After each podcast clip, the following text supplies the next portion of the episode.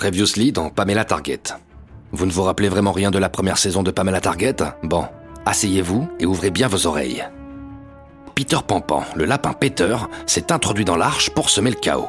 Il a pris le contrôle du gang des cochons dingues. Pour les arrêter, Bruce Lemeux, ancien chef de la sécurité, est devenu Bad Bruce, le justicier masqué.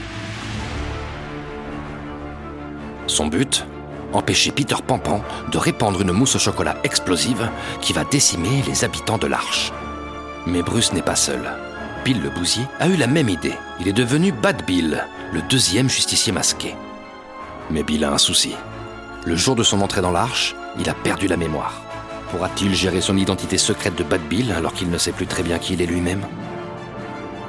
Entre nos deux héros, Bruce et Bill, et du gros méchant Peter Pampan, il y a Giulietta, la cochonne dont le cœur balance entre Bill et Bruce.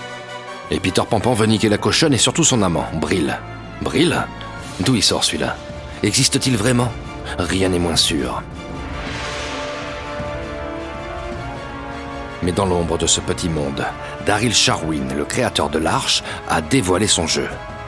Il veut créer la chimère. Nul ne sait ce que c'est à part que c'est probablement super dangereux. Pour son projet machiavélique, Charwin a besoin de Bruce car ce dernier détient des infos capitales que bien sûr il refuse de lui transmettre. Le professeur ne compte pas en rester là, quel que soit le prix à payer. Pendant ce temps-là, Polo le blaireau et Ryu le fougou n'en font qu'à leur tête, et ça, ça ne fait pas vraiment avancer l'histoire.